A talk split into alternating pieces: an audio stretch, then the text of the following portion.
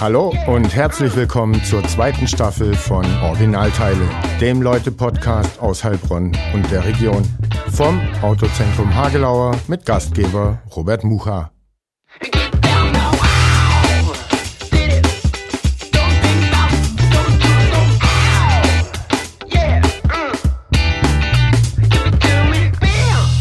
Herzlich willkommen zu Originalteile Folge 20 der Leute-Podcast aus Heilbronn und der Region. Großes Staffelfinale mit Sandra Besara, Künstlername Sunbeth. Bevor wir zu Sandra kommen, die sitzt mir gegenüber. Wir sind heute im Aufnahmestudio von Philipp Seitz, wo sie auch ihre letzten Singles oder die EP aufgenommen hat, also in ihrem Wohnzimmer, in deinem Wohnzimmer. Bevor wir loslegen, aber noch kurz unsere Werbepartner. Einmal der Mitinitiator ist das Autozentrum Hagelauer in der Südstraße in Heilbronn. Da ist man fachkundig gut beraten. Wenn man Autos aus der VW-Gruppe braucht, äh, sich da sein Auto reparieren lassen will und sich für E-Mobilität oder Wohnmobile äh, interessiert, immer dahin. Alle zwei Wochen spricht auch der Hagelauer Chef Burkhardt mit mir hier im Podcast über Heilbronn und die aktuellen Schlagzeilen. Ihr kennt ihn bestimmt. Und das letzte Mal in dieser Staffel dabei, herzlichen Dank an die Energeno, die nachhaltige ökologische Energiegenossenschaft hier aus Heilbronn-Franken. Ökostrom, Ökogas produziert in der Region nachhaltig, äh, nachvollziehbar immer mehr äh, Photovoltaikanlagen auf den Dächern hier in der Region, dass noch mehr regionaler Strom produziert werden kann. Und man kann mitmachen als Kunde, Genosse ähm, oder einfach als interessierter Verfolger deren Aktivitäten. Und wenn man da mitmacht, ist es gut fürs Energiekarma, würde ich behaupten. Und jetzt, hallo Sandra, schön, dass du da bist. Hallo Robert, danke, dass ich dabei sein darf. Ich freue mich sehr. Ja. ja. Ähm, ich habe nämlich gedacht, ich muss dich einladen, weil ich habe im letzten oder vorletzten Podcast mit Burkhardt vom äh, Hagelauer, dem habe ich erzählt, dass deine Singles rausgekommen sind und dass man da ja reinhören kann. Und er kannte dich nicht. Mhm. Und dann dachte ich mir, das gibt's doch nicht. Ähm, dich muss man mal vorstellen. Deshalb erzähl mal, wer bist du? Was machst du so? Ja, ich bin äh, Sandra, auch äh, als Singer-Songwriterin unter dem Namen äh, Sunbeth bekannt. Ähm, ich komme aus Heilbronn auch, wenn man das so sagen kann. Also ich habe hier die meiste Zeit meines Lebens verbracht. Und ähm, genau, ich schreibe deutsche Texte, auch ja, doch überwiegend deutsche Texte. Ich komponiere, spiele Klavier und Gitarre, ähm, habe auch eine Band und trete alleine auf, wenn jetzt nicht gerade eine Pandemie ist oder, ja. oder halt eben mit der Band dann zusammen. Und ja. Äh, studieren tust du auch noch oder hast studiert? Nicht mehr, ich bin schon fertig. Bist fertig, hast ja, dein Zeugnis? Ja, ja, ich ähm, habe, oh Gott, wann habe ich denn angefangen? 2015 oder so. Mhm. Und ähm, habe, wann habe ich denn aufgehört? 2019. Und was hast du studiert und äh, wie darfst du dich jetzt nennen qua Abschluss? Ähm, ich habe Bachelor studiert, empirische Kulturwissenschaft und Musikwissenschaft. Mhm. Und äh, bin jetzt äh, Bachelor of Arts, äh, empirische Kulturwissenschaftlerin. Hört sich nicht so schlecht an. Ich habe auch Kulturwissenschaften studiert. Echt? In Leipzig. Ah, cool. Aber anders als du, nicht abgeschlossen. Okay. Ich bin abgehauen vorher. Wie lange hast du denn studiert? Äh, vier Jahre. Okay. Ähm, und das Grundstudium tatsächlich in zwei durchgezogen und dann mich anderen Interessen gewidmet, aber war noch eingeschrieben und dann bin ich äh, von Leipzig nach Berlin und habe da für elf Freunde gearbeitet. Also war alles gut, ähm, ja. aber wir haben äh, dasselbe Studienfach. Ja, cool. Schön. Ja, cool. ja, und erzähl mal, du hast schon angedeutet, die meiste Zeit hast du hier gelebt oder bist hier aufgewachsen, ja. aber du hast noch ganz spannende andere Wurzeln. Mhm. Geboren bist du auch nicht hier. Ja. Erzähl von deinem äh, Werdegang. Wo bist du geboren? Wo bist du hier in Heilbronn aufgewachsen und abgehangen? Ähm. Ich bin erstaunlich oft in meinem Leben umgezogen, ist mir irgendwie mhm. vor ein paar Jahren aufgefallen. Ich bin nämlich in Schweden geboren und ähm, ich bin so das jüngste Familienmitglied. Also meine Eltern haben lange in Schweden gelebt. Mhm. Und ähm, ja, irgendwann haben sie beschlossen, dass sie nach Deutschland ziehen möchten, weil hier eben auch die Familie ist und so Wie weiter. Wie lange warst du noch in Schweden? Ich war knapp fünf Jahre, so vier bis fünf Jahre. Also hast du noch Erinnerungen so ein bisschen ja, voll. an die Kindheit? Okay. Total viel. Also ich kann mich an sehr, sehr vieles erinnern und das wird auch oft so erzeugt oder hervorgerufen durch Gerüche oder Ähm, ich meine, ich habe auch noch die schwedische Staatsangehörigkeit und Nach ja was immer wieder. riecht dein Schweden? Bitte? Nach was riecht dein Schweden, wenn du sagst, Gerüche triggern so Erinnerungen? Kardamom und Zimt. Kardamom, Und okay. also es ist so Gröt nennt man es, also Grießbrei Mhm. und äh, Zimt und Kardamom. Also es gibt, gibt ja auch diese berühmten äh, Kardamom-Zimtschnecken Mhm. und Preiselbeeren verbinde ich auch sehr stark damit oder auch so ähm, Safran und Pfeffer. Äh, Gewürze und so, also irgendwie Okay. verbinde ich das damit und auch der Geschmack, ja. Und dann Genau. äh, kannst du dich auch noch erinnern, wie es war, Schweden zu verlassen und hierher nach Deutschland zu kommen. Seid ihr gleich nach Heilbronn gekommen? Äh, Nee, nee, wahrscheinlich haben, nicht, wenn du ganz oft umgezogen bist. Ja, genau. Also das erste Jahr haben wir in äh, Kirchhardt gelebt, Mhm. also ein bisschen außerhalb. Und da bei meinen Großeltern und es ähm, war auch eine wunderschöne Zeit. Ich kann mich aber auch sehr intensiv daran erinnern, wie meine Eltern mich ins Bett legen und ich frage, wann gehen wir denn nach Hause? Also nach Schweden. Genau, Mhm. genau. Und auch so an die Kindergartenzeit, ne? Also plötzlich sind deine Großeltern bei dir und du kannst es als Kind gar nicht direkt verstehen, das sind jetzt deine Großeltern, die, Mhm. die begleiten dich immer zum Kindergarten, holen dich ab. Und auch, ähm, ich habe kürzlich auch ein Bild gesehen tatsächlich aus dieser Zeit und konnte mich auch gut zurückerinnern, wie ich da saß, Mhm. weil ich einfach die Kinder nicht verstanden habe und sie mich ja auch nicht. Und äh, die meiste Zeit alleine am Tisch saß und gemalt und gebastelt habe und äh, Und bist du schnell mit deinen Großeltern warm geworden? Weil ich erinnere mich an meine Kindheit. Meine m, Großmutter ist, hat Zeit ihres Lebens in Polen gelebt ähm, und damals gab es halt noch den eisernen Vorhang. Meine Mutter ist geflüchtet. Also habe ich sie kennengelernt, als sie dann mal zu Besuch bei uns war. Da war ich sechs oder sieben. Und dann kam halt so ein Bauernmütterchen, also Landwirtin äh, aus Polen. Ähm, und das war mir völlig fremd. Und äh, ich habe natürlich schon Deutsch gesprochen, logischerweise. Ich bin auch hier geboren und war sozialisiert. Und das die Woche, der erste Besuch, der hat auf jeden Fall nicht gelangt für mich, um zu raffen und zu akzeptieren, dass jetzt deine Oma, die Mama von deiner Mama, ähm, deine Familie, so das habe ich nicht äh, zusammen. dass euch was ganz Tiefes verbindet. ja, Ja, ja, klar. Und auch so dieses aus der anderen Perspektive, ne? Also sie hat wahrscheinlich voll die Liebe für dich, weil du halt ihr Enkelkind bist und für dich ist es trotzdem eine neue fremde ja, es Frau. war ganz fremd. Äh, Wie war das bei dir, weil du gemeint hast, äh, plötzlich waren da Großeltern, wo vorher in Schweden keine waren. War das Mhm. Ja. schnell? Äh, So ich glaube, das Zutrauen? als, ja, ich glaube, als Kind nimmt man das eher einfach mal an und auch hin ein Stück weit. Also ich habe sehr, sehr viel Liebe bekommen und auch, dass da Onkel und Tanten sind und so weiter. Also es, ähm, ja, irgendwie, ich kann mich nicht so ganz genau erinnern wie du jetzt, aber ich weiß, dass mein Opa war auch sehr, sehr groß, dass ich mich immer wieder gefragt habe oder so gewundert habe. Also nicht aktiv, aber irgendwas in mir hat sich gewundert, wer das denn jetzt, jetzt ist. Aber trotzdem habe ich diesen Menschen und Personen sehr vertraut, weil wir auch in einem Haus gelebt haben, ähm, also in separaten Wohnungen, aber doch, also es äh, hat schon seine Zeit gebraucht und dann sind wir nach einem Jahr wieder weggezogen, aber das Nach Heilbronn dann? Oder Nee, erzähl nach weiter von Frankenbach deiner, nach. Frankenbach. genau. Da habe ich auch mal gelebt, ganz Echt? früh. Ja, ja. Okay. Von zwei bis vier. Ah, okay. Aber kannst dich nicht so erinnern dann wahrscheinlich. Ich kann mich an zwei Sachen erinnern. Also es war, wir haben in der Nähe da von dem Bauernhof gelebt, an die Hühner. Mhm. Und der Hofhund hat mich mal äh, tatsächlich hart in den Hintern gebissen, äh, Okay. Mhm. weil ich die Jungen sehen wollte und da natürlich drauf zugestürmt bin und das fand die nicht so gut. Mhm. Aber sonst nicht wirklich viel. Also da, da war ich noch arg klein. Ja. Ja. Ja, doch, also ich war schon, ich, wir waren, also ich war 15, als wir dann weggezogen sind nach Leingarten. Mhm.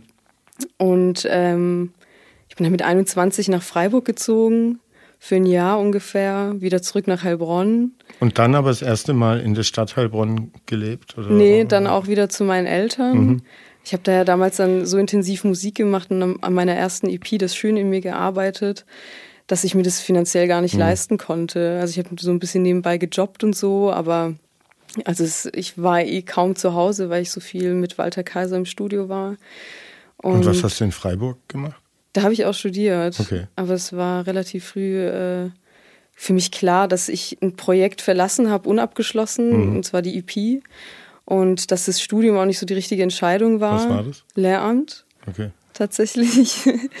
Und ähm, also die Fächer haben mich interessiert, aber ich habe gemerkt, ich bin keine Lehrerin und irgendwie hat mir dann doch was gefehlt und vor mhm. allem auch dieser wirkliche Abschluss der EP. Und in meinem Herzen war ich immer viel mehr, oder meine Identität war viel größer mit der Musik verbunden als mit allem anderen.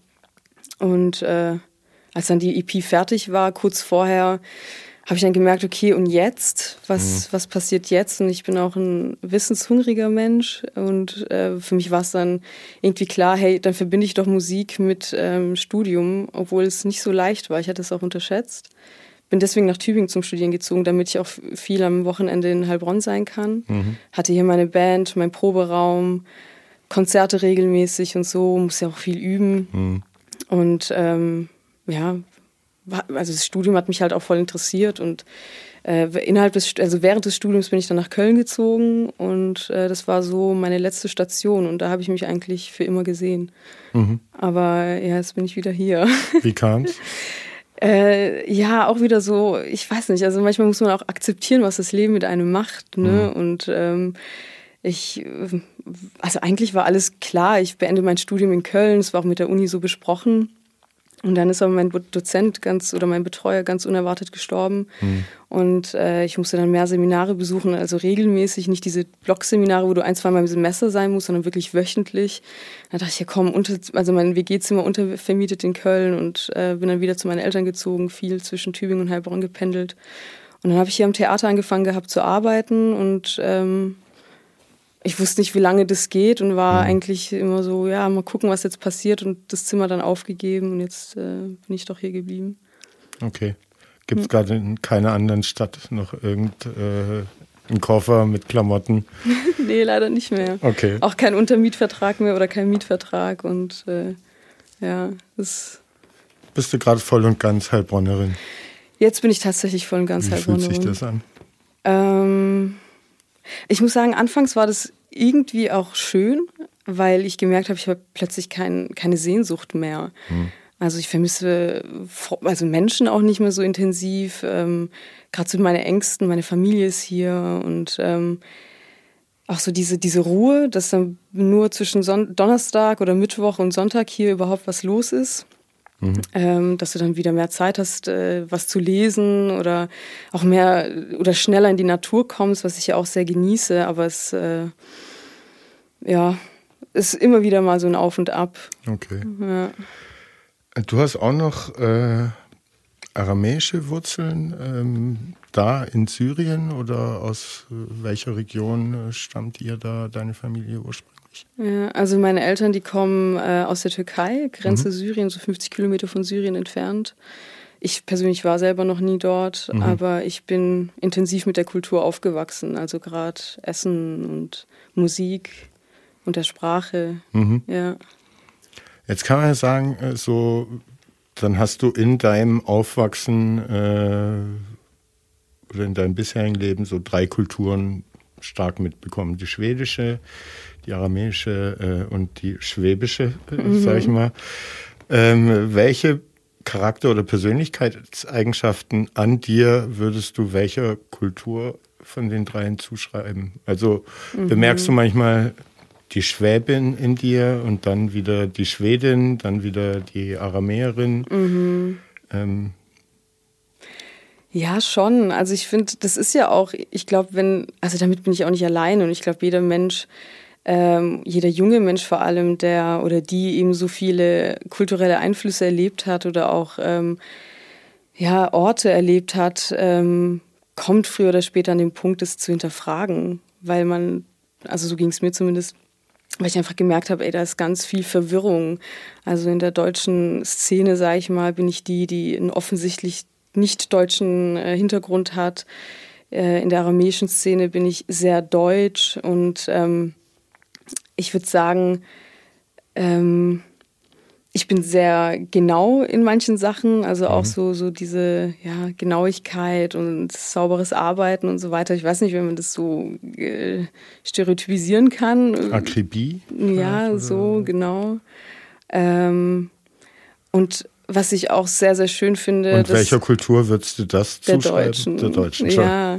Und da wollte ich auch gerade noch dazu sagen, was ich eben auch so schön finde, ist, dass ich in der deutschen Kultur gelernt habe, ähm, auch kritisch zu sein und auch wirklich meine eigene Meinung ähm, äußern zu können und meine Gedanken und äh, Dinge zu reflektieren. Und ähm, das hat mir so eine gewisse Freiheit auch gegeben für mich, für, für diese Art meiner Identität oder für diese eine Seite meiner Identität. Mhm. Und äh, ja, in der aramäischen Kultur habe ich ganz viel Gastfreundschaft mitgenommen, ganz viel, ähm, ja, so auch so wie man sich unterstützt und ja, natürlich die Musik ist ja auch eine Bereicherung Mhm. oder auch das Essen und da ist schon auch so die Dinge vielleicht nicht zu ernst zu nehmen, gewisse Dinge auch, manche Sachen auch einfach lockerer zu sehen. Mhm. Ja, ich glaube, das Was für ein Musikmix lief bei euch früher zu Hause? Ich, ich stelle mir gerade sowas, so ein Mix aus ABBA, Roland Kaiser und äh, aramäischer äh, Folklore, Ja. äh, sage ich mal. Äh, trifft's das so einigermaßen? Ja, voll. Also jetzt, wo du das sagst, also mein Vater ähm, spielt ja auch Musik, also der hat sich selbst eine, die arabische Laute, die wir Rut nennen, äh, beigebracht. Ähm, so diese klassische alte aramäische Musik. Also es gibt auch teilweise nur Aufnahmen aus den 70ern mit einer wirklich schlechten Technik. Ähm, aber er hat selber gerne Frank Sinatra gehört, meine Mutter Stevie Wonder und ähm, meine Geschwister wiederum Hip-Hop. Also MTV-Zeiten waren bei uns auch sehr präsent und Und deutschsprachige Musik? ja, es ist schon so. Tic-Tac-Toe hat meine Schwester zum Beispiel Aber erst gehört, später durch oder- deine Geschwister, ja, also genau. deine Eltern weniger. Weniger, ja, Mhm. schon. Auch so die Essenskultur kam dann auch erst so mit der Zeit. Also ich weiß auch noch, nicht, ich weiß nicht, sieben oder so, erste Klasse, da war ich bei einer Klassenkameradin auf dem Geburtstag und die hatte Linsen mit Spätzle, äh, Mhm. gab's da. Und es hat so gut geschmeckt. Also attraktiv sah es nicht aus, Mhm. aber es hat so richtig gut geschmeckt. Und ich habe dann versucht, das irgendwie meiner Mutter zu erklären und die wusste überhaupt nicht, was ich meine und was es ist. Und irgendwann, zehn Jahre später, gab's bei uns zu Hause selber Linsen mit Spätzle. Also, Und ähnlich gut wie von der schwäbischen Mama zuvor auf dem Kindergeburtstag. Ja, es war, es war ähnlich gut, ja. Ähm, weil wir es hatten, äh, dass du viel umgezogen bist, äh, dann lange in und um Heilbronn gewohnt hast und hier natürlich aufgewachsen bist. Äh, hast du Heilbronn als eine fremdenfreundliche oder feindliche Stadt äh, wahrgenommen, kennengelernt in deinem äh, Großwerden? Es ist ja sehr multikulturell. Ähm, trotzdem aktuell äh, auch einen hohen, äh, zum Beispiel AfD-Wähleranteil. Also eine Ambivalenz ist da in der Stadt. Wie hast du es wahrgenommen? War die Stadt freundlich zu dir? Ja, es ist, Ambivalenz trifft sehr gut. Also dadurch, dass, dass man mich ja nicht so ganz zuordnen kann, also ich kann aus der Türkei kommen, ich kann Syrerin sein und Griechin und Portugiesin, also das ist das, was ich wahrnehme, ähm, war die Frage, wo kommst du her, erst in Tübingen für mich okay. Weil ich gemerkt habe, dass man da mit einem ganz anderen Hintergrund ähm, mir mit dieser Frage begegnet. Und ähm, ja, wie du sagst, also das finde ich auch so schön und dafür mag ich Heilbronn auch so, dass es so viele ja, unterschiedliche Küchen gibt und ähm, Supermärkte und auch wenn du mal irgendwie durch den Wertwiesenpark läufst, hörst du die Musik oder die Sprachen und das bereichert auch die Stadt, aber ist, glaube ich, noch nicht so ganz hier angekommen, muss ich ehrlich sagen. Also auch sowas, wie du sagst, eben wenn man die Wahlergebnisse sieht oder das in den letzten Jahren beobachtet hat, ist halt schon nicht schön. Mhm. Also finde ich schade. Man könnte viel, viel mehr draus machen. Aber ist das dir auch persönlich begegnet oder beobachtest du das eher, weil du sehr gut integriert warst, irgendwann vielleicht auch in einer Musikszene in der Stadt äh, und so weiter, wo man dann eh mit einer Offenheit und Toleranz oder eher mit einer Offenheit und Toleranz einander begegnet? Ähm, Nee, also ich habe es tatsächlich auch erfahren und ich glaube auch, dass es ähm, für Menschen, die ein, ja, so einem bestimmten Erscheinungsbild entsprechen, weil man es eben sieht. Ich kann es nicht tarnen, dass ich andere Wurzeln habe, beziehungsweise meine Eltern. Ähm, macht man unschöne Erfahrungen. Und das f- habe ich auch gelernt, auch offen darüber zu reden, weil das thematisiert werden muss. Und ähm, weiß ich nicht, wenn du irgendwie mit zehn im Gitarrenunterricht sitzt und äh, irgendjemand in dem Kurs einen Spruch drückt und der Lehrer nochmal einen draufsetzt und so und ähm, auch so über meine Eltern kriegt man was mit oder weiß nicht, du läufst einfach nur durch die Innenstadt und dir wird was zugerufen. Oder auch so, ich, ich finde, es gibt eben auch so diesen kleinen Alltagsrassismus, von dem sich, also das sind sich auch viele Menschen gar nicht bewusst, dass es wirklich Alltagsrassismus ist. Sowas wie, ah, sie sprechen aber gut Deutsch oder wenn ich mhm. mal was akustisch nicht verstehe, da denken die Leute gleich, ich. Dass sie genauer reden müssen. Ganz laut dir. und deutlich, genau. Ja. Verstehst du mich? Ja, genau. Ja. Oder auch, dass sie mir Komplimente dafür machen. Mhm. Oder dass man ähm, also Und wie, wie gehst du inzwischen damit um? Also schweigst du das lächelnd weg oder sprichst du das an? Ähm, wie meinst du das? Klar spreche ich gut Deutsch. Ich ja. habe Abi und in ja. Tübingen studiert. Und, ja. ähm, wie gehst du damit um? Offensiv oder defensiv? Weil es auch vielen Leuten vielleicht gar nicht bewusst sind, dass sie da gerade irgendwas formulieren, was beim Gegenüber was auslöst. Ähm, ja. Ja, weißt du, ich finde es da aber auch schwierig, irgendwie die aufklärerische Position zu mhm. übernehmen. Also ich achte da ganz klar auf mein Gefühl und wenn ich mich irgendwie überrumpelt fühle oder so, dann äh, versuche ich es auf eine bestimmte Art und Weise klarzumachen, dass die Frage ein bisschen unpassend ist oder mhm. dass es ähm, also wenn jemand sagt, ah, sie sprechen aber gut Deutsch oder so, dann sage ich ja, wird ja auch, also macht ja auch Sinn, wenn man so lange in Deutschland lebt, ne? Oder mhm.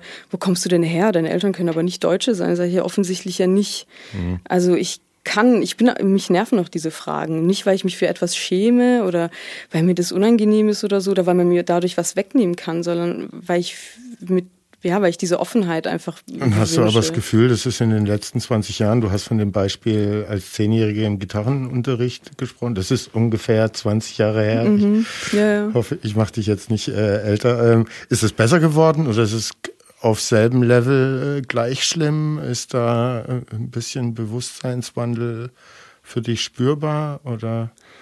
Ja, ich finde schon. Und ich glaube auch, Heilbronn hat sich auch auf eine gewisse Weise, positive Weise verändert in der Hinsicht, ähm, weil wir eben auch, weil ja auch viel passiert, aber ähm, ich, ich finde, ich weiß nicht, ich kann es gar nicht so grob sagen, weil es kommt immer drauf an. Also es kommt drauf an, wer, wer das ist und vor allem wo. Ich glaube, in Heilbronn ist es anders wie im Umland.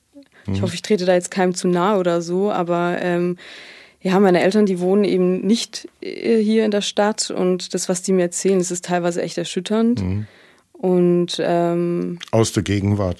Also, ja, genau, ja. aus der Gegenwart. Also mhm. ganz präsent, ja, ja. Und ähm, ich ja, vielleicht ist es, liegt es auch daran, weil ich mit einer anderen Szene mittlerweile, also weil ich meine Szene gefunden habe und weniger auf fremde Menschen treffe, aber ähm, ich weiß nicht, ich sehe die, die Wahlergebnisse und das ist für mich halt mhm. halt schon ganz eindeutig irgendwie. Mhm. Also, was die einen im Stillen machen, zeigt sich dann wieder in den Wahlergebnissen, finde ich. Okay. Haben wir noch viel zu tun. Mhm. Ähm, wir haben jetzt viel über Kulturen äh, gesprochen. Ähm, du bist Kulturwissenschaftlerin. Vorher hast du erzählt, du hast dich äh, früher viel auf deine Musik konzentriert. Was willst du jetzt mit deinem Bachelor of Arts in äh, Kulturwissenschaft äh, anstellen in Zukunft? Hast du schon eine Idee? Machst du schon was damit? Mhm. Ähm, wie sehen da deine Vorstellungen äh, von deiner Zukunft aus, von deiner beruflichen? Also die Musik will ich gar nicht ähm, fallen lassen sozusagen. Mhm. Also ich will es auf jeden Fall nebenher machen und nicht, weil äh, aus, ja, einfach weil ich es brauche. Also es ist für mich ein ganz natürlicher, ähm, das ist wie so, ein, ja, wie so eine ganz natürliche Anziehung, mhm. ob ich will oder nicht, mich zieht es da immer wieder hin. Aber ist der Fokus noch so stark drauf wie zu der Zeit, als du in Freiburg warst und es dich dann wieder zurückgezogen hat, um mhm. Vollen Fokus auf die EP, aber ja dann auch auf die Kunst, auf die Musik zu legen? Ich meine, du lernst ja auch irgendwie damit umzugehen. Irgendwann hast du deine Instrumente, also im wahrsten Sinne des Wortes, aber irgendwann kennst du auch, hast du andere Kontakte. Also vorher musste ich viel, viel mehr Arbeit reinstecken. Mhm. Also wenn ich jetzt weiß, ich möchte was aufnehmen, dann ist es ein, ist die Person Anruf entfernt. Ähm, äh, irgendwann kommen auch die Konzerte auf dich zugeflogen mhm. sozusagen und du musst weniger initiativ äh, anschreiben und so weiter. Also es ähm, ich kann mich jetzt schon viel mehr aufs Schreiben und ähm, mhm. eigentlich auf Konzerte dann konzentrieren, auf Proben und so weiter. Oder wie gesagt, wenn ich dann was Neues machen will, dann weiß ich, wen ich zu kontaktieren habe. Und das war alles vorher ja gar nicht da. Mhm. Also dadurch, dass ich nicht in Heilbronn aufgewachsen bin und die Szene nicht so richtig kannte, musste ich mir das erstmal erarbeiten. Und ähm, ja, also für mich ist es so durch das Studium mh, mm, habe ich eben das, was ich, so wie ich eben bin als Mensch, das, das habe ich darin wieder finden können. Und zwar, dass ich mich für Menschen und das Warum und ähm, für Gespräche sehr, sehr interessiere. Also wenn ich wissen möchte, warum was ist, wie es ist, dann forsche ich das eben. Dann mhm. erstelle ich Interviews und eine eigene Forschung und gehe ins Gespräch. Und das ähm, ja, möchte ich weiterhin so machen. Also ob es jetzt ist, irgendwie einen Artikel zu schreiben oder äh, ja, auch Menschen in, in quasi im Zweiergespräch therapeutisch zu unterstützen und zu beraten. Das ist so für mich etwas, was, ähm, was ich machen möchte. Mhm. Weil ich einfach die, die, die Gespräche einfach sehr, sehr genieße und auch zu wissen, dass man da Menschen auf eine andere Weise als durch die Musik helfen kann, finde ich einfach schön. Und ähm, da wäre doch eigentlich ein Aufbaustudium in Psychologie noch äh, das Richtige, oder? Wenn du so ein Interesse an Menschen und auch an Gesprächen hast und in mhm. tiefergehenden Gesprächen. Ähm, ist das ein Feld, das dich interessiert? Also nicht, dass das jetzt äh, konkret ist, aber das kam mir gerade in den Kopf. ja, klar. Also so ein äh, Psychologiestudium fand ich schon immer sehr interessant. Ähm, aber ich dachte ja immer, dass ich so durch dieses Studium gerade auch mit der Mus Musikwissenschaft eher in die Journalismusrichtung gehen möchte. Mhm. Oder in die höhere Kultur, also gerade zu Theater, Museen und so weiter. Und da hat mir eben der Zugang aber gefehlt zu, zu wirklich nahbaren Gesprächen. Und also mal gucken, Mal schauen. Okay, noch nicht festgelegt, äh, ja. was es dann am Ende genau wird. Ähm, kommen wir nochmal zurück auf Heilbronn, äh, so in deiner Jugendzeit und Zeit des jungen Erwachsenenseins. Ähm, das waren die Nuller- und die Zehnerjahre, äh, wenn man es so sagen kann. Wie hast du Heilbronn da wahrgenommen? Äh, waren die Szenen aktiv oder eher passiv? Ähm, waren sie divers oder eintönig? Ich bin in den 90ern hier groß geworden. Ähm, habe vor kurzem Text über meine Jugend in den 90ern geschrieben und meine Wahrnehmung war, dass die Jugendkulturen hier, die Subkulturen deutlich diverser waren als äh, dann 10, 20 Jahre später. Es gab die äh, Vespa-Fahrer, es gab die Hip-Hopper, es gab die Elektroszene, es gab die Popper und alle haben auch irgendwas auf die Beine gestellt und äh, auch überregional sich irgendwie einen Ruf erarbeitet. Mhm. Ähm, ich war aber natürlich dann 10, 20 Jahre später eben nicht mehr selber jung und mit dabei und kann mich deshalb auch, auch täuschen. Also wie hast du so Heilbronn und die Jugendkulturen und Szenen wahrgenommen, als du in dem Alter warst, 14 bis 20? Ich muss ehrlich sagen, ich habe ich hab Heilbronn in der Zeit gar nicht so richtig mitbekommen. Also mhm. ähm, mir, mein Interesse lag auch gar nicht darin. Mein Interesse lag vielmehr so in der Natur und auch ähm, mit meinen Freundinnen irgendwie weiß ich nicht, ins Kino zu gehen oder sowas. Also mhm. das war gar nicht so da. Das kam ja, dann erst gar nicht so eine Feiermaus irgendwie. Nee, es kam dann erst so mit 20 irgendwie, mhm. dass man da mal was trinken geht oder irgendwie ausgeht oder so. Und davor war das, weiß ich gar nicht. Ich war tatsächlich ein sehr introvertierter alleinstehender Mensch, mhm. der viel Musik gemacht hat. Ich habe mir äh, ja bis drei Uhr nachts äh, Gitarre beigebracht und musste dann am nächsten Tag in die Schule und ähm, ja, ich habe diesen Vergleich jetzt so in den letzten zehn Jahren kann ich da, kann okay. ich das so Wie hast du es da dann wahrgenommen? Ähm also von der Szene her finde ich, ähm, klar, also es passiert, ähm, ja, also veranstaltungstechnisch nicht so viel, ähm, wie es vorher war. Mhm. Ähm, weil ich auch glaube, dass einfach die Bereitschaft oder Ambition oder die Kräfte oder die Ressourcen der Leute ähm, nicht mehr so ähm, ausgeprägt sind, zumal auch viele auch wegziehen oder weggezogen sind.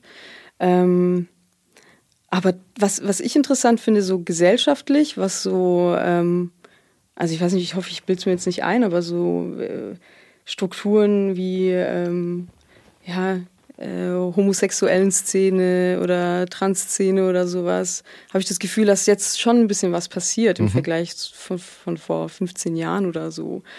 Also fände ich auch super. Gerade diese Diversität, die du angesprochen hast.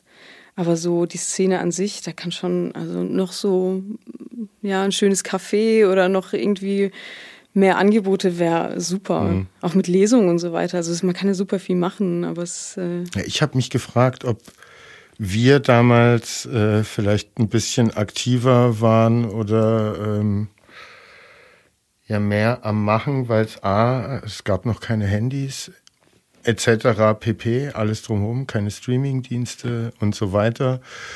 Und dann waren natürlich manche Kulturen noch recht frisch erst in Deutschland. Also sei es die Skateboard-Kultur, die kam irgendwann mhm. in den 80ern rüber, der Hip-Hop, äh, die elektronische Musik.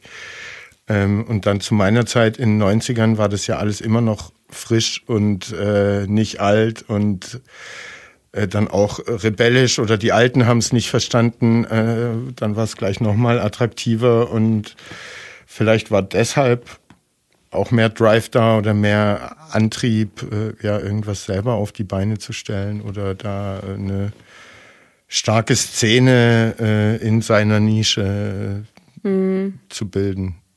Ja, aber ich denke mir auch, also vielleicht kriegen wir es jetzt nicht so mit, weil wir mhm. eben keine 18, 19 mehr sind, aber eigentlich passiert ja auch also es gibt ja immer neue Bewegungen, oder? Also wahrscheinlich immer weniger, weil es. Ja, das, das äh, frage ich mich. Also, ne, klar, ich, ich hänge nicht mehr mit 18 mhm. oder 22-Jährigen ab. Ähm, aber in meiner Wahrnehmung, ja, ist es eben so. Die kann aber natürlich beschränkt sein, ist sie wahrscheinlich auch. Äh, deshalb, äh, ja, wollte ich dich fragen, wie du es dann wahrgenommen hast. Du bist, weiß nicht, 15 Jahre jünger ungefähr als mhm. ich ähm, und eben auch nochmal hast Heilbronn in einer anderen Zeit nochmal wahrgenommen. Mhm. Aber ähm, ich bin ja auch 2010 zurückgekommen wieder nach Heilbronn. Und du hast Heilbronn ja auch erst in den Zehnerjahren so richtig kennengelernt. Also sprechen wir da vielleicht über dieselben Erfahrungen, die wir hier mhm. gemacht haben. Ja, ja, klar, nur eben unterschiedliche. Ne? Also damals war es ja ganz viel so Indie und äh, so, das war eine andere Art Szene. Und klar, vielleicht ist auch echt diese Smartphones, vielleicht äh, fördern sie Isolation oder so. Ich, das ist eine gute Frage. Könnte man mal auf den Grund gehen. Ja, also man ist ein Hosentaschengriff weg von Langeweile zu bekämpfen ja. ähm, und Zeit totzuschlagen. Und früher, also weiß nicht, in den 90ern, als all dieses technische Gerät noch nicht gab, wenn dann Langeweile da war, ja, dann hast du halt geschaut, dass du dich mit irgendwem triffst und man irgendwas macht. Sei es Kicken, Basketball spielen, äh, Mucke oder irgendwie ja. äh, Vespa in der Gegend rumfahren. Mhm. Ähm, und jetzt wird es einem leichter gemacht, nicht aktiv zu sein und irgendwie die Zeit trotzdem verfliegen zu lassen. Ja, man hat zu wenig Zeit auf einmal, ne? weil man da nochmal so eine andere Welt dazu hat durch dieses Smartphone. Ja, und es ist halt einfach ratzfatz in der ja. Hand und sofort bist du ähm, irgendwie am Zeit totschlagen. Ja. Sei es durch dich tatsächlich informieren oder einfach nur berieseln lassen mit irgendwie einem unsinnigen Zeug, aber mhm. es ist mhm. halt einfach immer zur Hand. Mhm. Ähm, und das war früher nicht so. Mhm. These von mir. Nee, ich denke schon, dass da was dran ist tatsächlich. Also ich denke auch, dass ähm, ich meine, weißt du, früher, ich kann mich ja auch erinnern, als Kind bist halt einfach rausgegangen, wenn die langweilig war und du wusstest, da im Hof treffen sich die ganzen Kinder und wenn da keiner war, bist halt dann weitergelaufen auf dem Spielplatz. Ja, oder irgendwie so. Ja, genau. Und jetzt ist, äh, oder ich auch so, wenn ich früher dann irgendwie weggehen wollte nach dem Studio oder so, dann wusste ich, da und da werden schon die Leute sein. Obwohl wir auch Handys hatten, aber man hat gar ja. nicht gefragt, das war irgendwie klar und jetzt oder was man auch nicht hat, ne? du hast jetzt äh, kurz vor halb, um halb waren wir hier verabredet, zwei Minuten vorher noch eine WhatsApp geschrieben, bin gleich da und warst dann vier nach halb da. Ja. Das hätte man ja früher, äh, dann wären wir halt sechs Minuten später gekommen und es ja. wäre trotzdem so ja. alles okay. Aber jetzt hatten wir doch das Bedürfnis wahrscheinlich an einer roten Ampel, hoffentlich nicht beim Fahren. nee. ähm, genau, dann schickt man das noch irgendwie schnell ab, ähm, weil man irgendwie denkt, der andere muss es wissen, sonst denkt, Der hält die vier Minuten nicht aus, ohne sich irgendwie essentielle Fragen zu stellen, warum er jetzt hier versetzt wurde oder sowas. Ja, ja, klar. Ja, vor allem ich selber wäre dann auch so, ja, ist alles entspannt, ne? Ja. Aber ähm, ja, keine Ahnung, vielleicht auch. Oder man schreibt eine Mail und schickt eine WhatsApp hinterher, hat eine Mail geschickt, ist sie angekommen. Ja, stimmt, ja. Kennst du auch, passiert ja auch. Ähm, ich habe das tatsächlich oft mit meiner Grafikerin, die sitzt in Würzburg, dass mhm. ich dann ihr irgendwie schreibe, habt ihr jetzt eine E-Mail geschickt oder sowas. Mhm. Also vielleicht ist es auch die, die verkürzte Zeit, diese Ungeduld oder vielleicht geht man auch davon aus, dass Leute viel eher ihre WhatsApp checken als äh, irgendwie ihre E-Mails oder so. Ich weiß nicht, aber eigentlich, ja. Ist es denn, wenn du einen Song schreibst, tippst du den ins Handy oder irgendwas, was einen Bildschirm hat rein oder noch per Hand auf Papier und Notizen, Notizheft? Ja, ich habe noch, also ich habe noch nie was digital festgehalten, außer wenn ich jetzt irgendwo im Zug sitze und es muss irgendwie raus, dann wenn ich zufällig kein Blatt und Stift dabei habe, dann ins Handy. Aber schon eigentlich analog, ja. Ich habe mhm. auch unzählige Hefte, die voll gekritzelt und vollgeschrieben sind. Und da schreibe ich das dann rein. Da ja. nimmst du dir dann aber die Zeit und es äh, ist nicht hektisch und ja. ungeduldig. Okay. Ja. Weil wir es gerade über Heilbronn hatten und dann bist du nach Tübingen, äh, warst länger in Tübingen. Was hast du dort gefunden, wahrgenommen, vorgefunden, äh, was du dann gemerkt hast, dass dir das in Heilbronn gefehlt hat? Also du hast ja zum Beispiel auch erzählt, das erste Mal, dass die Frage, wo kommst du her, für dich in Ordnung war, war in Tübingen, mhm. weil da wahrscheinlich das war meine Interpretation, halt viele junge Leute aus unterschiedlichen Städten da hingekommen sind, um zu studieren und man will halt wissen, wo die Leute aus seiner WG oder der befreundeten WG irgendwie, von wo die hergezogen sind. Mhm. Ich muss sagen, bei dieser Frage, wo kommst du her, war ich jetzt, ähm, also ich war ja auch nicht super offen, dass ich dachte, ja, frag, alles gut. Ich war anfangs schon etwas überrascht und dachte, oh, jetzt geht's hier auch schon wieder los bis ich aber gemerkt habe, dass man mit der Frage anders umgegangen ist oder beziehungsweise mit der Antwort. Also haben die die Stadt gemeint und nicht dein, deine Wurzeln, deine ethnischen? Ja, beides. Mhm. Und selbst wenn sie meine ethnischen äh, Wurzeln gemeint haben, dann ähm, mit einer ganz, mit einer anderen Herangehensweise. Also, also dann mehr echtes Interesse an der Kultur hatten ja. und darüber was erfahren ja. wollten? Ja, dass sie zum Beispiel sagen, ey, ich hab, lese da gerade irgendwie so ein ich habe ein Buch mit äh, lyrischen ähm, Gedichten oder Texten aus Syrien, sollen wir die, obwohl ich jetzt mit Syrien nicht so viel mhm. zu tun habe, aber das zeigt irgendwie ein gewisses Interesse oder auch so, dass man sich austauschen möchte oder auch mich fragt, ob wir mal zusammen kochen wollen, mhm. ganz traditionell aramäisch. Ähm, und ich muss auch sagen, in Tübingen hat mir zum Beispiel sowas wie das Data gefehlt, das Mobilat oder sowas. Also es war auch teilweise so, weil es ja auch so eine junge Stadt ist. Mhm. Ich war ja Mitte 20 und äh, die waren alle gerade so frisch aus dem Abi gefühlt, alle äh, so 18, 19. Es Hast du dich alt gefühlt mit Mitte 20 in Tübingen? Ja, eigentlich nicht, aber das war so die Reaktion, dass die dachten, mhm. oh krass, du bist schon 26 oder so. Und ähm, das war dann so das Feedback, was ich wahrgenommen habe und auch nur mit Leuten in meinem Alter dann unterwegs war. aber ähm, also da habe ich, das habe ich zum Beispiel an Heilbronn dann vermisst in Tübingen. Also mhm. ohne jetzt mal Heilbronn komplett schlecht reden zu wollen.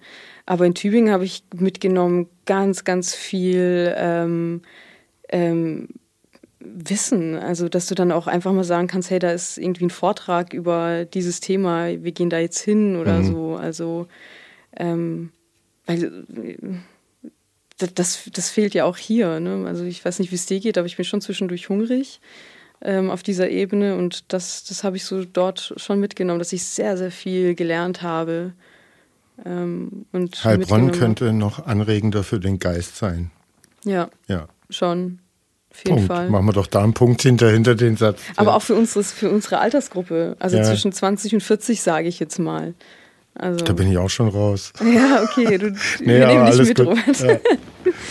Nee, aber ich weiß, was du meinst. Ich habe ja in Leipzig studiert und äh, da ist eben auch viel Geisteswissenschaft unterwegs und mhm. da hast du an jedem Tag dich über 100 unterschiedlichste Themen tiefer informieren können durch solche Veranstaltungsformate. Oder als Student kannst du dich ja auch nochmal in eine andere Vorlesung reinhocken, wenn es dich interessiert. Ja.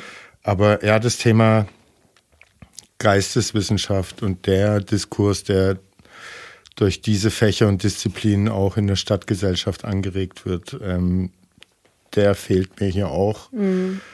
Und erst dann, also es, für mich ist es dieses Universitätsstadt auf dem Ortseingangsschild, ist da eher ein Versprechen in die Zukunft, aber die Zutat braucht es dann irgendwann schon auch, dass du dich Universitätsstadt äh, mhm. dann mit gutem Gewissen nennen kannst. Mhm. Ja, eben diese Geisteswissenschaften, die kreativen oder die, die, ja, die philosophischen Wissenschaften, Fakultäten, sowas wäre schon eine Bereicherung.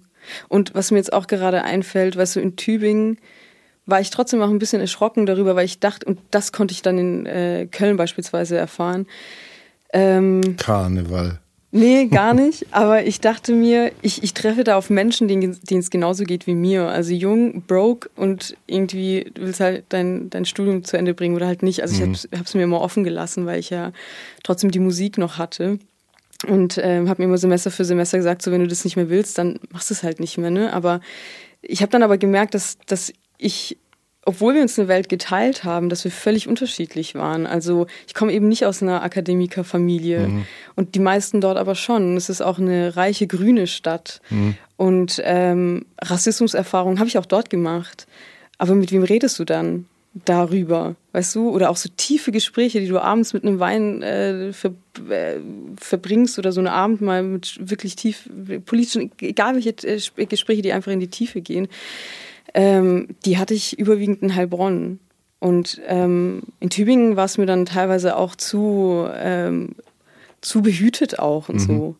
Und das, das waren auch so Momente, da habe ich Heilbronn einfach vermisst. Und ich meine, in Köln hast du ja eh dann alles gehabt, was du wolltest, so gefühlt. Aber ähm, das, das war für mich auch irgendwie so, ja, mhm. ein Eye-Opener, dass eine Universitätsstadt mit 30.000 Studierenden von 80.000, ne, also das, klar, ich habe natürlich nicht alle Einzelnen kennengelernt, aber das ist für mich trotzdem dann, ja, die wussten gar nicht äh, teilweise, was es heißt, dein Studium selbst zu finanzieren mhm. oder auch zu sagen, was, du gehst dreimal im Jahr in Urlaub. Ich kann mir das nicht leisten, weil ich in den Semesterferien arbeiten muss. Und mhm. natürlich hatte auch meine Musik und so war voll ausgelastet, aber. Ähm, also ich weiß, was du meinst.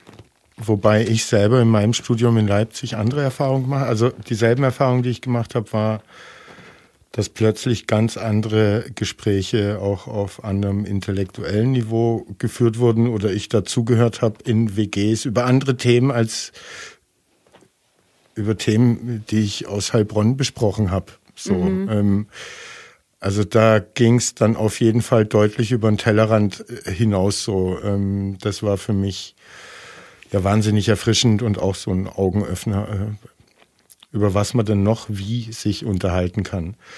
Ähm, was ich nicht hatte, war eben das Gefühl, dass da viele elitäre Leute aus Akademikerfamilien sind, aber das lag vielleicht auch an Leipzig, dass da halt mhm. die Ossis, die da studiert haben, äh, die kamen alle äh, eben auch nicht aus reichen Verhältnissen oder gut bürgerlichen, äh, mhm. die ähm, sind kurz nach der Wende in ein neues System reingekommen, mussten sich da erstmal zurechtfinden und so weiter. Und die Wessis, die darüber gegangen sind, es war noch so früh, da war Leipzig auch noch nicht die Boomstadt und so weiter. Also das waren eher die offenen äh, Geister und nicht so viele. Ähm, also dass das da eigentlich so eine schöne Arbeiterstudentenschaft war. Mhm.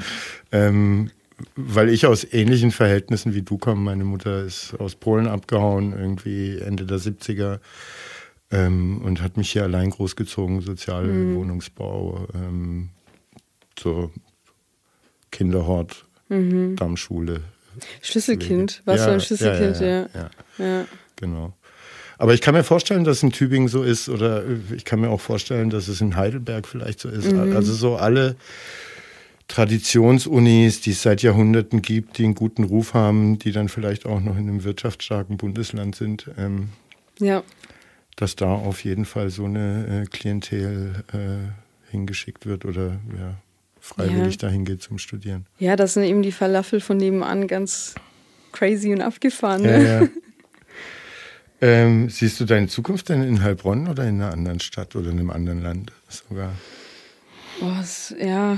Ähm, du warst ja schon mit Köln eigentlich. Ähm, mhm. Wart ihr euch einig? Ja, schon. Köln und du. Voll.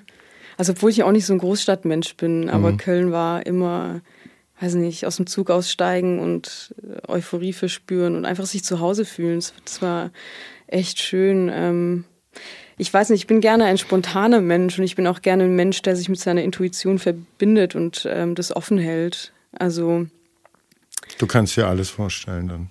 Ja, aber ich glaube tendenziell schon eher nicht hier, wobei mhm. ich dann auch sage, so ich hätte gerne einfach viel Grün um mich herum, mhm. weil ich es einfach brauche. Aber ähm, ja. Das gibt es ja hier zumindest. Ja, voll. Das ist auch wunderschön. Also es, das genieße ich auch, dass du mhm. einfach in, in den Weinbergen bist oder auch einfach am Neckar sitzen kannst und so. Also ja, mal gucken, was die Zeit bringt oder die Ideen und die Intuition.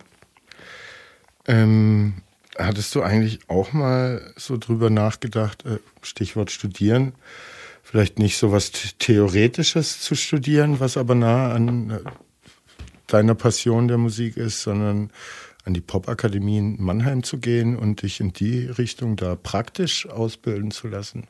Und wenn ja, du nickst, äh, warum hast du es nicht gemacht? Ähm, also ich muss auch dazu sagen, tatsächlich war die Popakademie der einzige Grund, warum ich mein Abitur überhaupt zu Ende gebracht äh, hatte damals. Wo hast du Abi gemacht? Hier in Heilbronn? Ja, genau. Und ich wollte, ähm, also ich wollte halt gar nicht mehr. Ich wollte einfach eine Ausbildung machen, im Musikladen arbeiten und gut ist.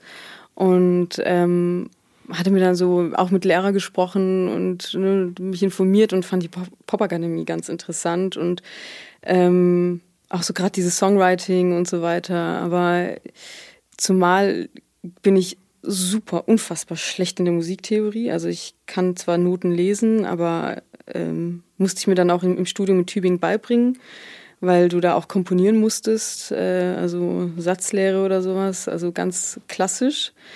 Und ähm, ja, irgendwie, weiß ich nicht, ich dachte mir so, jetzt habe ich ja alle Zeit der Welt, damals, als wir an der EP so saßen, aber mhm. das hab, ich habe es dann irgendwie nicht so auf die Kette bekommen, mich da so für die Aufnahmeprüfung vorzubereiten. Und dann dachte ich mir auch, ich weiß gar nicht, ob ich nur das machen will. Also mhm. genauso wie ich Musik mache, aber auch andere Sachen mir Spaß machen ähm, oder auch so kreative andere Art ähm, von Schaffen oder so mir auch Spaß macht und mir viel gibt, war das dann für mich dann irgendwie so, weiß ich nicht, ähm, ich weiß nicht, ob ich das möchte und ähm, ich bin ja nicht nur das. Also mhm. es ist ein großer Teil, aber wie gesagt, im Studium fand ich so interessant, die Texte zu lesen, sich mit Thematiken zu beschäftigen und der Gesellschaft. Also dafür interessiere ich mich halt auch voll arg. Und mhm. das ist für mich ein ganz guter Kompromiss jetzt sozusagen, okay, ich habe irgendwie beides. Natürlich hätte ich in der Popakademie oder in einem ähm, Musikstudium mehr gelernt und auch andere Kontakte gehabt vielleicht. Ähm, aber ja, ich ja, habe es dann einfach nicht auf die Kette bekommen, mhm. da die ganze Harmonielehre mir reinzuziehen und auch mein, ja, mich so auszubilden, autodidaktisch, dass ich mich bereit gefühlt äh, hätte. Okay, aber es äh, war zumindest mal in deinem Hinterkopf äh, ja, genau. Okay. Ja. Äh, wie kamst du eigentlich oder wie hat sich deine Musikrichtung für dich entwickelt? Äh, oder war klar, du willst so Singer-Songwriter? Äh, wie würdest du die Musikrichtung, die du machst, überhaupt selbst beschreiben? Ja, das ist immer die Frage, ne? Also, also Bevor ich was Falsches sage. ja, also Singer-Songwriter trifft es ganz gut. Mhm. Ähm, und ich würde auch sagen, vielleicht so ähm, Indie kommt da auch noch mit dazu und ähm, dadurch, dass ich eben auch aramäische Texte schreibe mittlerweile und ähm, auch eine Root dabei ist, also ähm, vielleicht auch so ein bisschen Ethno angehaucht. Aber ja, ich habe mir da nie so ein Etikett gegeben, aber du musst mhm. ja irgendwann machen, also du musst dich ja positionieren und ich denke so, die drei Bereiche sind ganz gut. Und äh, hat sich das ganz natürlich äh, zu diesen äh, drei Einflüssen oder Stilrichtungen entwickelt oder war das eine ganz bewusste Entscheidung und du hast eine Zeit lang drüber nachgedacht, ja, Rock, Pop, Schlager, äh, was auch immer, ähm, mhm. und hast dich dann da am besten, am wohlsten gefühlt, hast du Popsongs ausprobiert? Ja, ich glaube, das ist, ich, ich habe mir da nie so wirklich Gedanken gemacht. Also genauso wie ich mir nie Gedanken darüber mache, wenn ich ein Lied schreibe oder sowas, das ist dann eher, das passiert dann im Prozess, entsteht das Ganze. Ähm, ich denke, das, was mich damals beeinflusst, also die Musik, die ich zu der Zeit hörte, hat mich sehr beeinflusst. Das war eben auch so Bon Iver und auch deutsche Singer-Songwriter wie Aline Cohn und so weiter ähm, oder Feist auch und so. Das hat mich schon sehr stark beeinflusst und ist auch für mich zeitlose Musik, die ich bis heute noch hören kann. Ähm, aber es war mehr ein, ja, mit dem mit meinem inneren Flow mitgehen und es ist heute also bis heute auch so klar es hat sich was verändert finde ich schon und ähm, schon als ich die, als, als es zu dieser Band kam, hat sich viel ähm, weiterentwickelt. Und ich bin auch offen und wir sind jetzt auch dran, also ich nehme auch parallel ähm, ein paar neue Sachen auf und so und da lasse ich nochmal die Kreativität und auch die Neugier ganz ähm, neu zu und auch von anderen Menschen Einflüsse mit einbeziehen. ist für mich dann auch ganz interessant und schön. Hm.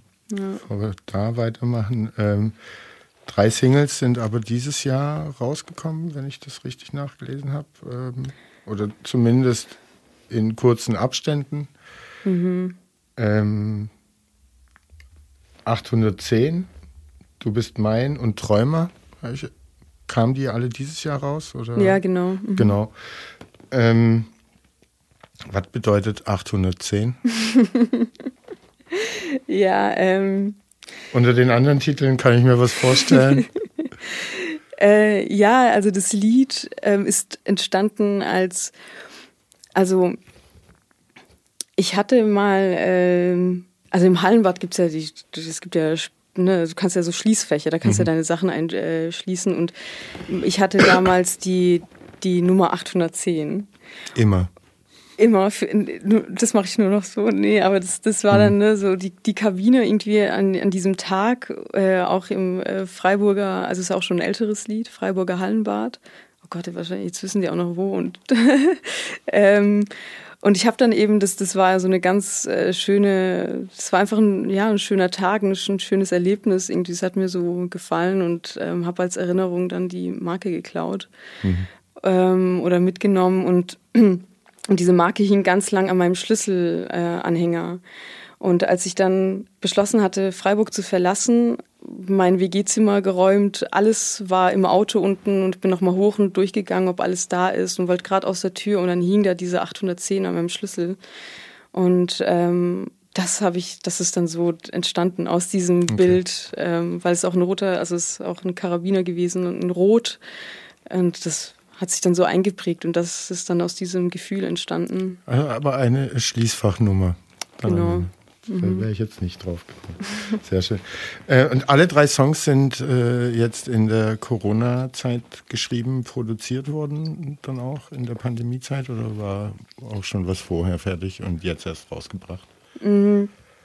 War auch schon vorher fertig, zumal wir auch so mit der Band ist ja auch schwierig, ähm, sich zu treffen. Ähm, also es genau ist vorher entstanden und aufgenommen. Und wer hat da alles mitgeholfen? Erzähl mal. Äh, wer verdient Props? Äh, ja. Für die, für die Musik, die du da dieses Jahr rausgebracht hast? Also ich fange mal, ich fang mal äh, mit der Band an. Mhm. Ähm, Shine Kaplan, der ähm, auch Yahin genannt wird ähm, mit seinem Künstlernamen an der Gitarre der auch ein Wahnsinnsgitarrist ist, beziehungsweise Instrumentalist. Also ich weiß nicht, wie viele Instrumente er spielt, aber sehr, sehr viele. Moritz Radbrust äh, ist am Kontrabass und äh, Philipp Müller am Schlagzeug und eigentlich Nawar Farah auch an, de, an der Hut. Mhm. Äh, er war jetzt diesmal nicht dabei, aber es kommt auf jeden Fall auch noch. Das, also ihn wird man auch hier und da mal hören. Dann ähm, Philipp Kionka, der super viel unterstützt und unterstützt hat und sehr, sehr viel gemacht hat. Äh, Philipp Seitz hat das Ganze produziert ähm, und ähm, aufgenommen. Da lächelt er, da freut er sich, da guckt er durch ja. sein, aus seiner schalldichten Kabine. und ey, das war einfach so eine schöne Atmosphäre und mhm. das ist auch wirklich äh, den beiden Philipsen äh, zu verdanken und wir haben uns als Band einfach so wohl gefühlt und ähm, intensiv zusammengearbeitet und Kinora Braham hat, äh, macht dann die Grafik auch und ähm, Gott, ich, ich habe jetzt niemanden vergessen. Gab es Förderung oder Unterstützung aus dem Kulturamt? Äh, Gab es da, habt ihr Nee, leider nicht. Kohle beantragt? Nee, das nicht. Ja. Äh, das Velo hat mit Essen zwischendurch gesponsert, mhm. äh, das vegane Restaurant. Genau. Ähm, so das, sonst war das hier ein schöner Raum der Magie. Ja. Okay. Und ihr brennt wahrscheinlich drauf, äh, die Sachen auch mal live vor Publikum zu spielen. Wann ist dein oder wann war dein letzter Live-Auftritt vor Publikum? Weißt du das noch? Ja, das war äh, Februar 2020 in Gelsenkirchen. Auf Schalke. genau, also es war auch in, ähm, in einem Atelier. Ähm, Pilgrim heißt es und ähm, auch super schön gewesen und eigentlich stand auch sehr, sehr viel an und die Konzerte wurden dann nach und nach abgesagt. Aber deswegen machen wir jetzt auch viel online. Also es kommen jetzt auch noch ein paar Releases. Ähm, also über Spotify und die Streaming-Portale mhm. und so weiter. Da ähm, gucken wir eben, dass wir das Darf so man noch damit einiges erwarten dieses Jahr. Ja, ja, zum Glück, ja. Ich freue mich drauf. Wie entsteht ein Song von dir ganz konkret? Also vom Prozess des Aufschreibens, gibt es da schon Melodien in deinem Kopf oder entsteht, entstehen die dann, wenn die Band erste Textfetzen vorgelegt bekommt? Äh, wie sieht es konkret aus? Wie kann man sich das vorstellen? Also überwiegend ist es so, dass ähm, das dann mit, mit, einem Gedanken, mit einem Gefühl oder mit einer Wut. Eine Schließfachmarke. Oder, bitte? Oder eine Schließfachmarke. Ja, genau. Oder mit irgendeinem Bild oder sowas entsteht. Also irgendeinen Trigger brauche ich dann. Ähm, und dann beginnt eigentlich das dann wie so ein Schneeballprinzip. Also dann fange ich an zu schreiben und manchmal hast du halt in zehn Minuten einen Text, manchmal dauert es Jahre. Ähm, und dann, wenn wir uns als Band treffen, zeige ich denen so, wie ich das quasi mit Klavier oder Gitarre eigentlich spielen würde. Und man guckt, was kann man da gemeinsam machen. Oder man gibt sich auch manchmal was vor und sagt, hey, kannst du mal das machen? Oder du dann das. Und ähm, manchmal ist es auch ganz umgekehrt, dass äh, Giants äh, zum Beispiel irgendwie spontan was spielt. Und ich sage, oh, das ist voll gut und dann fange ich einfach spontan irgendeinen Text dran, mhm. äh, darauf äh, zu singen oder so oder ähm, ja. Da gibt es keine Standardstruktur, wie nee. du anschreiben und, und das ist ja auch das Song Schöne. Okay. Ähm, inzwischen bist du ja mit Band unterwegs. Du warst eine, wenn ich es richtig wahrgenommen habe, lange auch alleine nur mit Gitarre ja. äh, unterwegs. Ähm, Was ist jetzt angenehmer mit den Jungs an deiner Seite und was war vorher schöner ohne die Jungs an deiner Seite? Mhm. Ähm, also ich glaube, alleine war es schöner, weil ich ähm, also was, nee, also es war ja nicht schöner, ne? Aber was, was, was dann vielleicht so beim Alleine sein ganz positiv ist, dass, dass, dass mir keiner einen Takt vorgibt im wahrsten Sinne des Wortes, dass ich mhm. einfach machen kann, was ich fühle, was ich denke, muss ich auch nicht äh, streng an eine Setlist halten oder sowas. Ähm, man ist da freier, aber das ist also im Vergleich zu gemeinsam Spielen, die Energie, die, Dyna die Dynamik, die da entsteht, das ist, äh, das ist damit nicht zu übertreffen mit mhm. dem alleine Spielen. Und wieso hat die Band keinen Namen? ja, wir hatten da, ähm, weil, weil die Band an sich ja gar keinen Namen hat. Also wir sind ein Sun, Beth und Band. Mhm. Wir haben auch lange überlegt, wie sollen wir das denn nennen und so. Und dann war das klar, hey, wir belassen es bei Sun, Beth und Band, weil ähm, ja, bisher ist es ja auch so, dass, dass ich so die, das Fundament bringe mit Text und den ersten Noten. Mhm. Ähm, genau, aber Zumal ja auch das, die, die, jeder hat dann noch so sein Projekt an sich, also es ist keine, äh, keine Instrumentalband, die für immer zusammen ist sozusagen. Die kommt mhm. zusammen durch Sunbeth. Du bist eher als tiefgründige äh, Singer-Songwriterin bekannt, ähm, als, als profane Pop-Göre, äh, sag ich mal. Ähm, Musst du, du hast ja vorher schon gesagt, äh, beeinflusst haben dich schon Singer-Songwriterinnen, die du damals gehört hast, aber musst du auch Musik hören, die ein ähnliches Tempo hat, eine ähnliche Stimmung äh, beim Schreiben oder kann es auch sein, dass du mal beim Schreiben einen Partysong hörst? Also beim Schreiben höre ich, wenn dann vielleicht maximal instrumental, so mhm. Nils Fram oder sowas, aber ähm, Sonst eigentlich ist es immer ein Ort der Stille tatsächlich, also ein Schaffen innerhalb der Stille. So ganz für mich irgendwie, also ganz egozentrisch auch. Mhm. Aber so außerhalb des Schaffens höre ich ganz, ja, als, also nicht nur diese Musik. Mhm. Äh, Würde es dich treffen, wenn jemand sagen würde, ah, der Song, der ist jetzt aber oberflächlich? Wäre das beleidigend? Oh, also wenn es schon ein fertiges Lied ist, meinst mhm. du? Oder einer meiner bereits veröffentlichten äh, Songs? oder? Ja, oder jemand, dem du es vorspielst. Also alles, was ich jetzt in Vorbereitung auf das Gespräch so äh, über dich gelesen habe, da war immer Tiefgründigkeit, äh, ja. poetisch, ähm, setzt sich mit der Gesellschaft und dem, äh, was sie erlebt, äh, auseinander. Ne? Also du setzt dich ja schon tief oder du hast tiefe Gedanken, du schätzt wahrscheinlich eher das tiefe Gespräch als das oberflächliche, all das. Und ich habe mich einfach gefragt, was es wohl mhm. in dir auslösen würde, wenn dir jemand Oberflächlichkeit äh, vorwerfen würde. Ich glaube, das machen tatsächlich auch Menschen, weil ich natürlich mit, nicht mit jedem, den ich irgendwie oder jeder, der ich äh, begegne, ähm, direkt in die Tiefe will oder so. Aber wenn man es auf meine Musik bezieht, ist eine gute Frage. Ich weiß gar nicht, ob es mich berühren würde. Also mich würde es wundern, glaube ich, einfach weil ich es nicht anders kenne, aber ähm, irgendwann lernst du auch damit umzugehen, mit Meinungen anderer bezüglich deiner, äh, de, ja, deiner Sachen, die du veröffentlichst, mhm. deiner Kunst, deiner Musik, wie auch immer man das nennen möchte. Ähm, ich glaube nicht. Mhm. Ich glaube muss, muss mal jemand machen, das, ja, dann musst du mir erzählen. Dann kann ich dir Bescheid geben. Genau. Ja.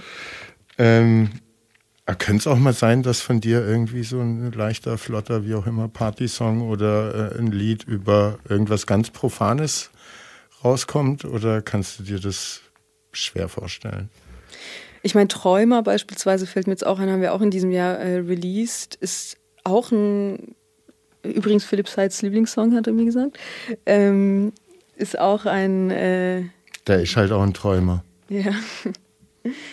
ist auch eher ein äh, ja, mit mehr Rhythmus und ne, mhm. ein bisschen, geht so ein bisschen mehr in die Höhe, sag ich mal, ein bisschen, äh, ja, ich weiß gar nicht, wie man das beschreibt, aber ähm, der Text natürlich hat schon seine gewisse Tiefe, aber ich bin total offen. Also ich setze mir da gar keine Grenzen. Wenn ich jetzt morgen was ganz anderes mache, dann ist es so. Mhm. Ich glaube, mich würde es eh weniger verwundern als ähm, die Außenwelt sozusagen.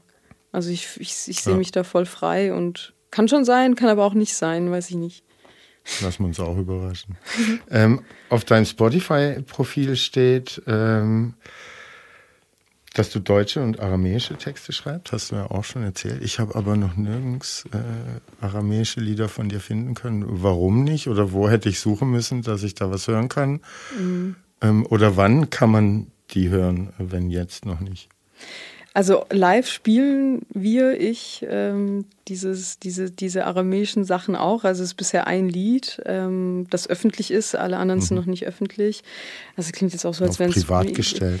Ja, genau, so. Ähm, aber ähm, bald kommt es auch raus. Also es gibt noch kein Datum, aber in nächster Zeit. Also es handelt sich tatsächlich nur noch um wenige Wochen. Aber dieser eine Song kommt dieser raus. Dieser eine Song kommt okay. raus. Ja. Und dann kann es aber auch mal eine rein aramäisch gesungene EP geben in Zukunft oder?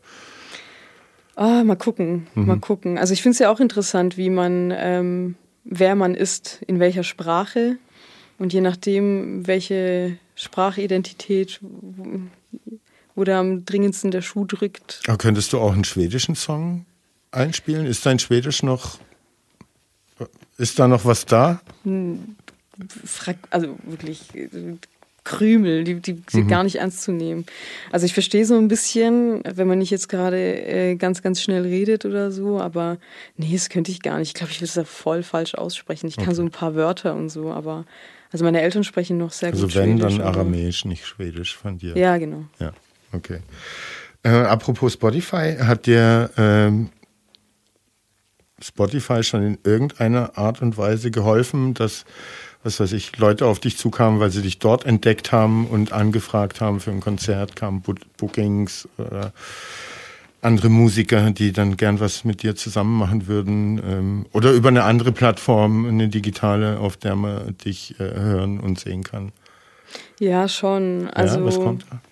Ich, ich krieg da auch, also ähm, per E-Mail kriege krieg ich das oft mit, dass Leute dann irgendwie über Spotify oder so ähm, mich gefunden haben, meine Musik gehört haben.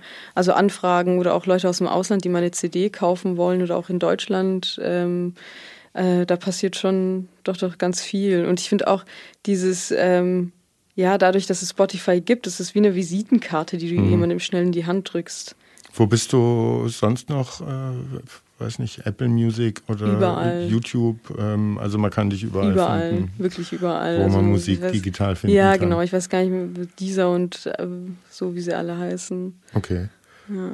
Und ähm, das sind ja jetzt auch noch nicht irgendwie äh, Streams wahrscheinlich, die durch die Decke gehen, aber kriegst du da ein paar Cents pro Monat überwiesen ähm, für die Streams, die da gespielt werden, oder ist das noch so so klein, weil ich glaube, man muss ja im Millionenbereich oder im hohen Hunderttausenderbereich äh, sein, dass man irgendwie einen dreistelligen Betrag überwiesen bekommt. Also ja. das weiß ich nicht, aber kommen da drei, vier Cent im Monat rüber? Ja, ich meine, ähm, klar kommt da was rein, aber was davon übrig bleibt, ist dann wieder die andere Sache. Mhm. Ne? Also es kostet ja auch alles sehr, sehr viel Geld. Ähm, weiß nicht, auch wenn es ein Proberaum mieten ist, ob es. Ähm also ich meine jetzt speziell diese Streaming-Dienste, ja, ob genau. da was reinkommt, nicht über Live-Auftritte. Nee, nee, also das wird dafür genutzt. Mhm. Also deswegen sage ich, also es, die Frage, was dann unterm Strich davon übrig bleibt, es kommt zwar was rein, aber es, ähm, wie du schon sagst, wenn du nicht die Millionen Klicks hast, dann ist es auch kein Taschengeld so mhm. in der Zwischenzeit. Okay. Aber an der Stelle sagen wir äh, auf jeden Fall dich auf Spotify, Deezer und Co. abonnieren und dir folgen, ist nie verkehrt. Mhm. Und noch wichtiger vielleicht auf deiner Website, die steht nachher auch in den Show Notes, wie es heißt. Mhm. Ähm, da kann man deine CD bestellen. Mhm. Ähm, für Geld natürlich, ganz wichtig. Und das sollen unsere Zuhörer bitte machen, oder? Ja, sehr gerne. Ich verschicke die sogar persönlich und äh, wenn man möchte, kann ich da auch noch was reinschreiben oder so. Und also bezieht euch auf die Folge von heute und dann bestellt die CD fleißig, dass Sandra euch viel schreiben muss, persönliche Widmungen und Grußsendungen. Ähm, machst du Streaming-Konzerte oder sowas? Geht da ein bisschen ein Ausgleich zumindest für die verloren gegangenen Auftrittsmöglichkeiten auf Livebühnen? Ähm, also das, das steht auch so in, in, der Planung. Was ich so gemerkt habe, der Zugang ist über Instagram auch ganz ähm, schön zugänglich zur, zur Außenwelt, also mhm. auch zu Leuten, die man über Konzerte kennengelernt hat oder die, ein, die die Musik einfach mögen und unterstützen. Darüber ähm, kann man auch sehr, sehr viel kompensieren. Aber das, wie gesagt, so Live-Konzert direkt Mache ich zwischendurch ganz spontan manchmal, ähm, aber das, ähm, wenn sich's ergibt, dann hoffentlich ganz bald. Und noch mehr hofft man natürlich, dass du tatsächlich äh, bald wieder auf einer Bühne stehen kannst. Was ist denn in Heilbronn dein liebster Auftrittsort? Hast du da einen? Wo ich noch nicht gespielt habe? Nee, da kannst du auch gespielt haben. Deine Lieblingsbühne in Heilbronn? Und dann natürlich auch vielleicht überhaupt, also wo gab es bis jetzt dein schönstes Bühnenerlebnis, äh, das du bisher hattest? Mhm. War es vielleicht sogar in Heilbronn?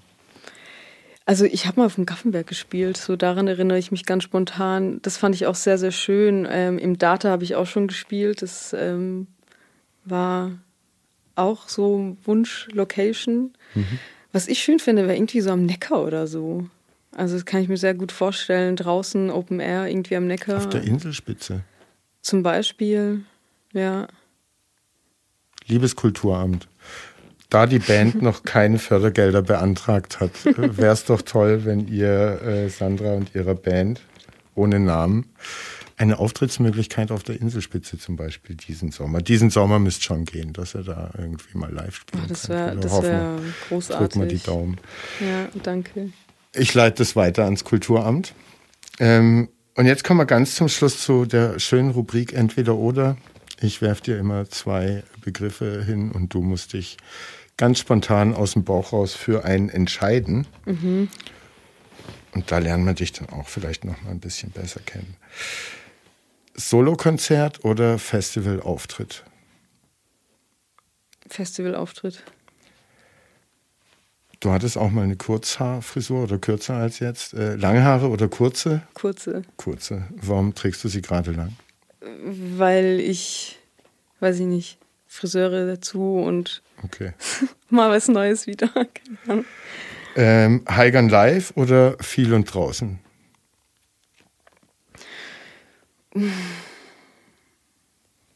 Wow. Ähm, viel und draußen? Kaffee, also das heißt nicht, dass du das andere schlecht findest, Ja, sondern genau. du sollst Ja, dich ja. nur äh, das wo, Op, äh, Open Air oder Clubkonzert, äh, Open Air. Kaffeebucht oder Velo?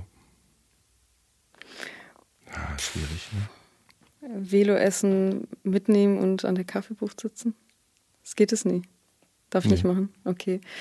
Ähm, Velo. Stockholm oder eine Stadt an der türkisch-syrischen Grenze, die ich nicht kenne, aber äh, ja, letztendlich. Äh, Ja, leider muss ich, äh, da ich noch nie äh, in der Heimatstadt meiner Eltern war, würde ich das mal wählen. mhm. Heilbronn oder Tübingen? Heilbronn. Weinen oder lachen? Lachen. Nachdenken oder aus dem Bauch heraus? Aus dem Bauch heraus. Dann hoffe ich, du kennst die Namen, ich gehe aber davon aus. Dota Kehr oder Sarah Lesch? Dota Care. Äh, Weinberg oder Stadtwald? Mm, Stadtwald. Baum umarmen oder mit Blumen sprechen? Mit Blumen sprechen. Spotify oder Apple Music? Spotify. Data oder Jackbar? Ah, schwierig gemein, ne?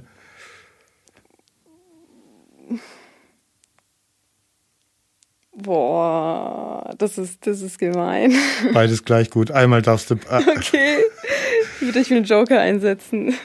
äh, Mobilat oder Bukowski? Mobilat. Buga oder Neckarfest? Ähm.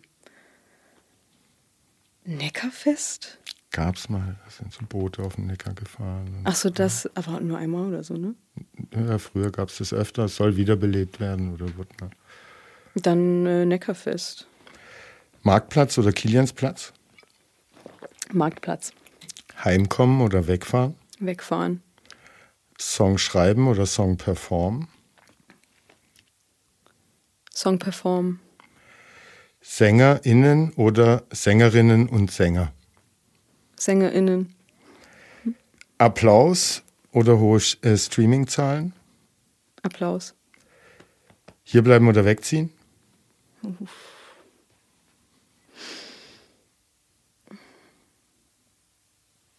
Hm, Wegziehen. Nee, hier bleiben. Ich weiß es nicht. Popsong machen oder Rocksong machen? Popsong machen.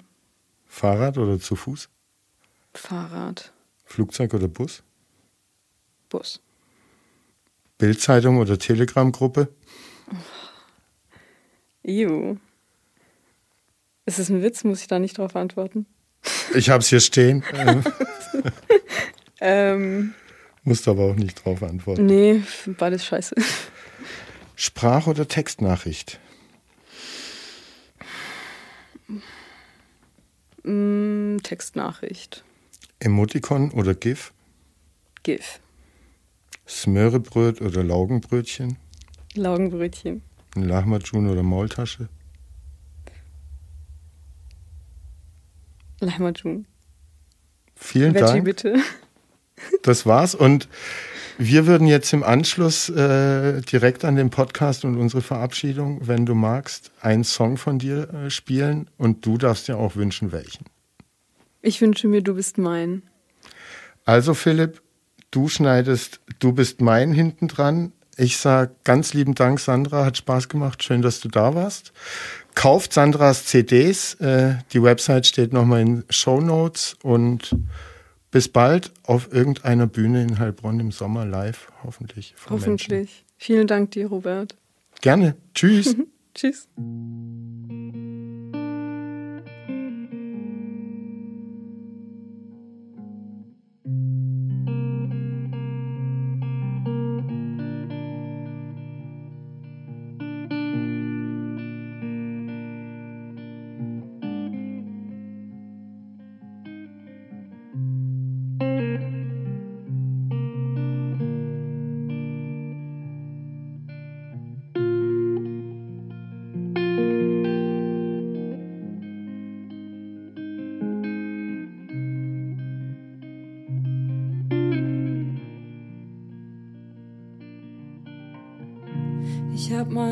Hause verloren.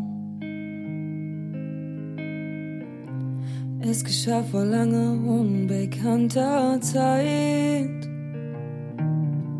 Ich hab so viel meine einzige Liebe geschworen.